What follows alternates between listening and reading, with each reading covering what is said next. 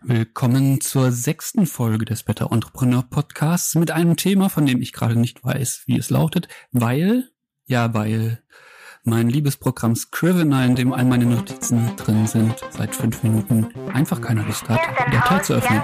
Jan mit einer neuen Folge des Better Entrepreneur Podcasts. Gemacht für alle, die bereit sind, anders zu denken. Alle, die bereit sind, größenwahnsinnig zu sein. Alle, die bereit sind, voranzugehen. Alle, die bereit sind, Imperien zu erbauen. Alle, die bereit sind, Regeln zu brechen. Alle Wegbereiter, alle Macher und Schöpfer aller Art. Wir sind anders als die meisten Menschen. Wir können nicht abschalten und verstehen auch nicht, warum man das sollte. Wir fordern jede Selbstzufriedenheit heraus. Wir sind besessen davon, etwas zu verändern. Wir brechen ihre Regeln, um sie nach unserem Willen umzuschreiben. Wir akzeptieren unser Schicksal nicht. Wir definieren es. Wir kennen keine Niederlage. Denn du verlierst nur, wenn du aufhörst. Wir wissen aber nicht, wie man aufhört. Während der Rest der Welt nach dem Durchschnitt strebt und sich verzweifelt an dem Status quo festhält, sind wir die Minderheit, die dazu bereit ist, daran zu glauben und zu arbeiten, dass wir eine bessere Zukunft haben können. Und anstatt nur zu träumen, was sein könnte, betreten wir unsicheren Boden. Wir sind die Jäger der Evolution, ganz klar die wichtigsten Menschen der Welt. Weil Unternehmer die einzige Quelle einer beständigen, positiven menschlichen Entwicklung sind. Und das werden wir immer sein. So, mittlerweile läuft auch wieder alles. Und wir nehmen die Folge jetzt auch zum zweiten Mal auf, weil beim ersten Mal hat leider der Rechner keine Lust mehr gehabt aufzunehmen. Macht aber nichts. Es geht um das Thema Pricing. Und zwar der großen Frage, wie berechne ich eigentlich den Preis meines Produktes? Vor der Frage steht, glaube ich, jeder irgendwann mal. Ähm, und das ist immer so, das bepreise ich es zu hoch, bepreise ich es zu niedrig, man weiß es auch nicht genau und wird es dann wahrscheinlich erst zu einem späteren Zeitpunkt herausfinden. Aber ähm, da einfach dieses Jahr mich mit ein paar Dingen beschäftigt und das möchte ich euch nicht vorenthalten und ein wenig erzählen, ähm, weil die Frage, die sich hinter der Frage, wie bepreise ich mein Produkt, ähm, ja stellt, ist die Frage nach dem Wert meines Produktes. Und hier ist halt das ganz große Problem.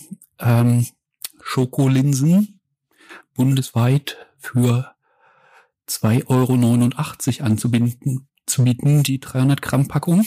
Kann man machen.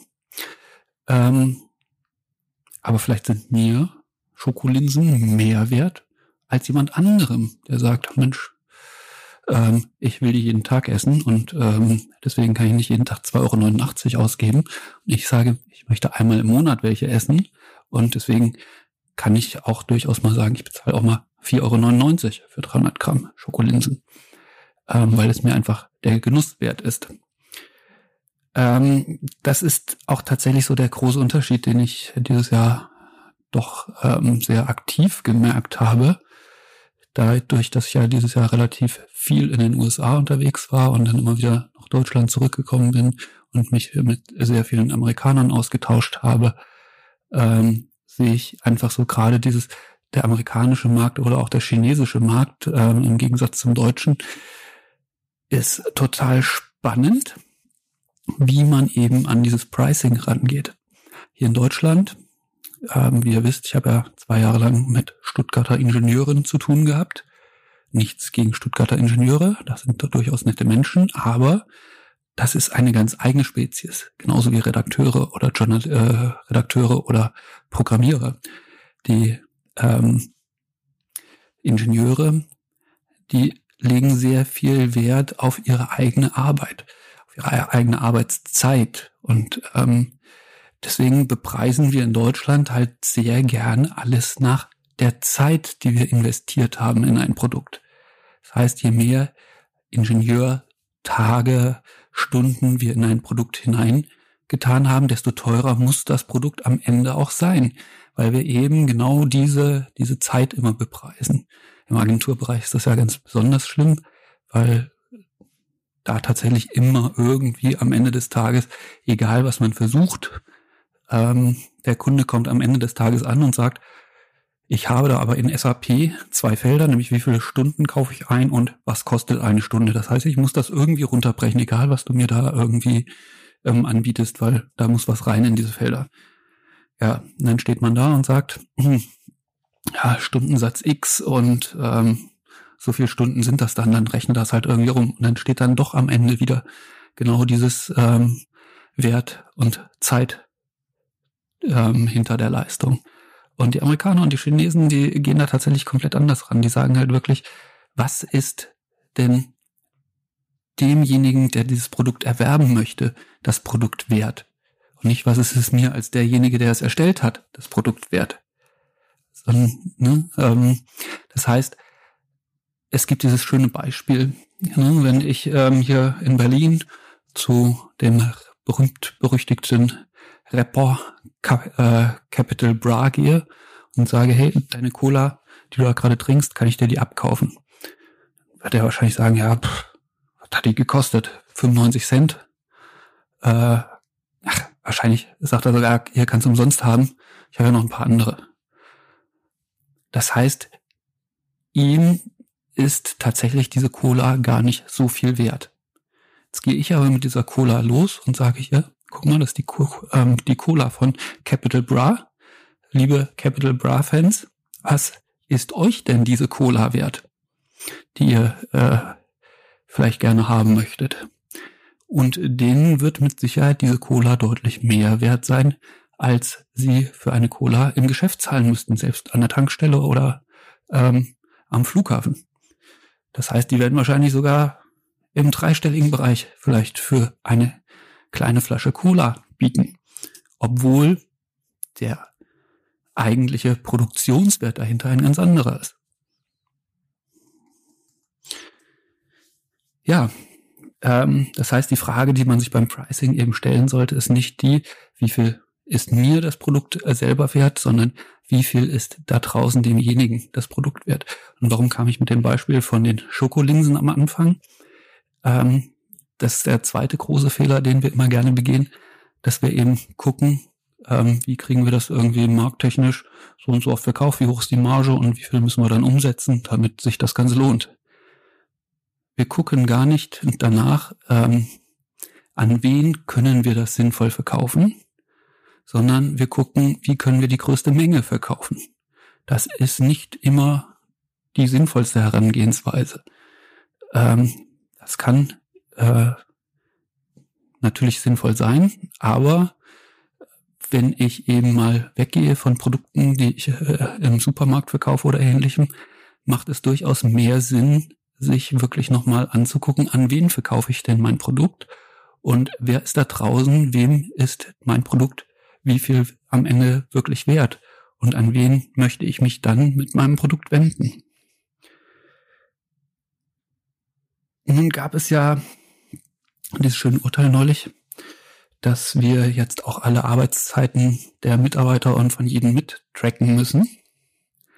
Und ich glaube, das ist so der, der, das große Problem, was uns jetzt noch weiter antreiben wird, weil wir wieder noch mehr darauf getrieben werden zu sagen, guck mal, wie viel Zeit stecken wir denn eigentlich in ein Produkt, in eine Leistung, in sonst irgendetwas hinein.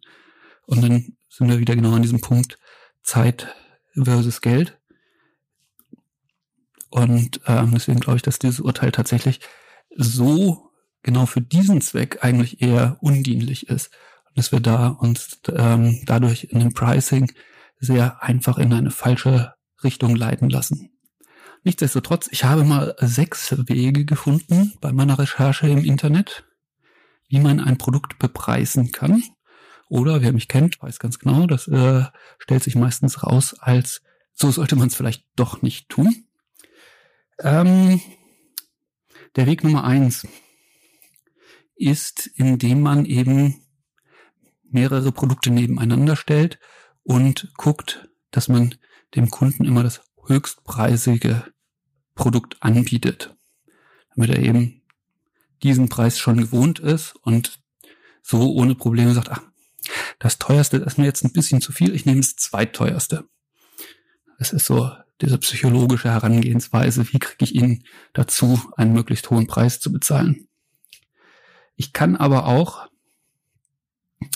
ähm, gucken, dass ich eben auch ganz viele Produkte einfach anbiete, so dass es so aussieht, dass ähm, er eine große Auswahl hat an Produkten und deswegen gar nicht in die Verlegenheit kommt zu fragen, Mensch, ähm, da sind so viele andere, jetzt müsste ich mich zwischen denen auch noch entscheiden. Ich beschäftige mich lieber weiter mit diesem einen Produkt und denke dann gar nicht über das Pricing nach.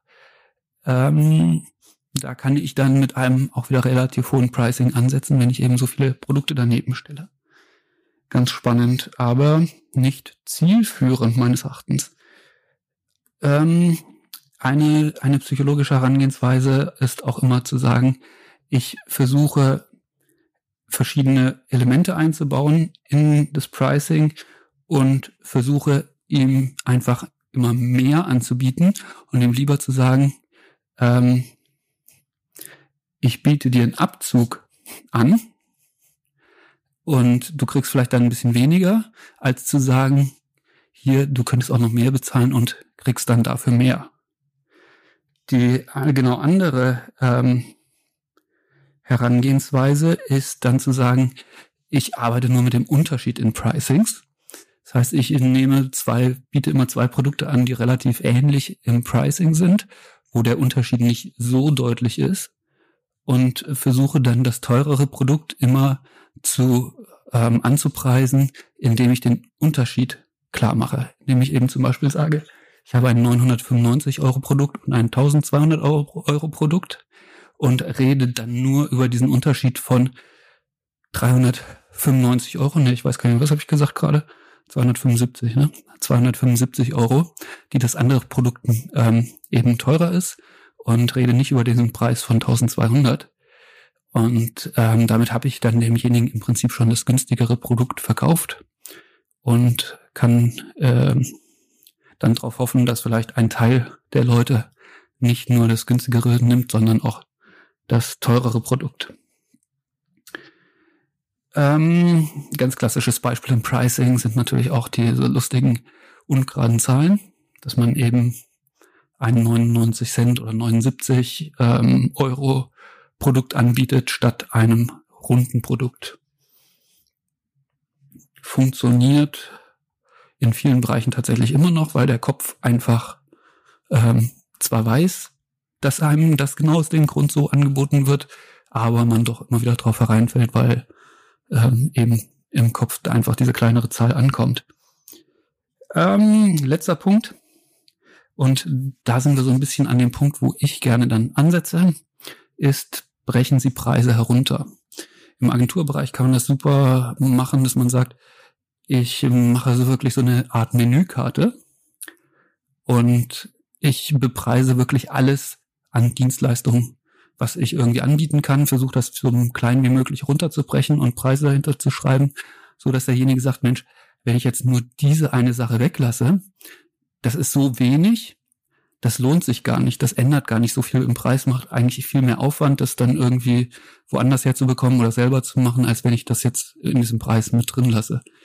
Ähm, das ist auch tatsächlich im, im Automobilbereich ein, ein, eine Sache, die da immer wieder verwendet wird mit, äh, gerade bei den deutschen Automobilen, mit den ganzen Zusatzsachen und Extras und dann nehmen wir doch lieber das Paket, wo irgendwie alles mit drin ist, statt äh, die einzelnen Dinge ähm, einzeln dazu zu buchen. Ähm, funktioniert tatsächlich ganz gut.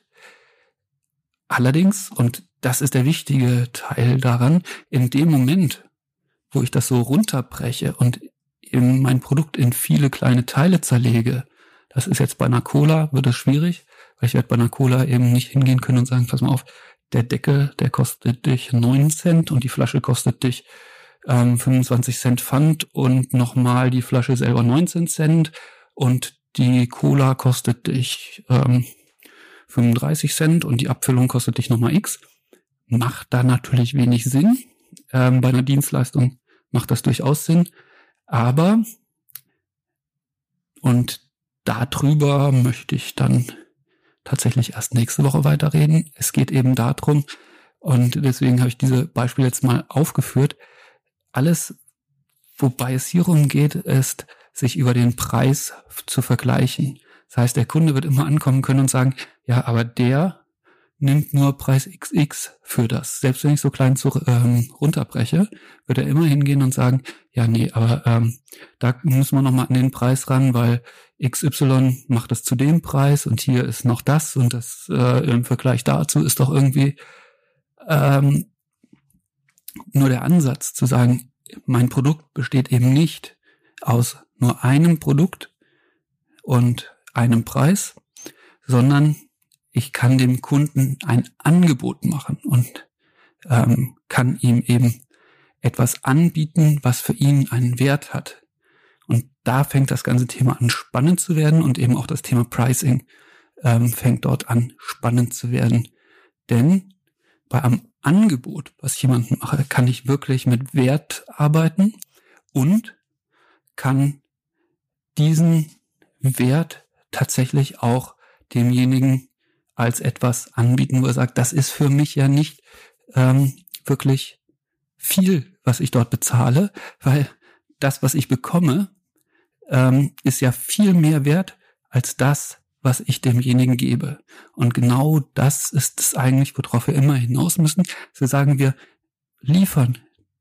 Wir finden den Kunden, dem wir etwas abliefern können, was ihm mehr wert ist als das, was er uns bezahlt. Auf der anderen Seite muss es für uns einfach weniger wert sein, das abzugeben, als das, was wir bekommen. Und so funktioniert letzten Endes das ganze Thema Pricing.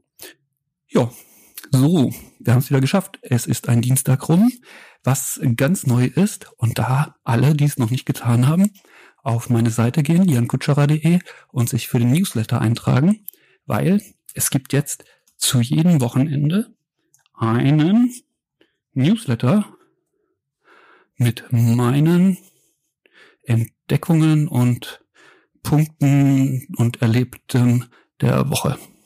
Das heißt, tragt euch für den Newsletter ein und seid gespannt, was da ab Ende dieser Woche auf euch zukommt. Also, bis dann.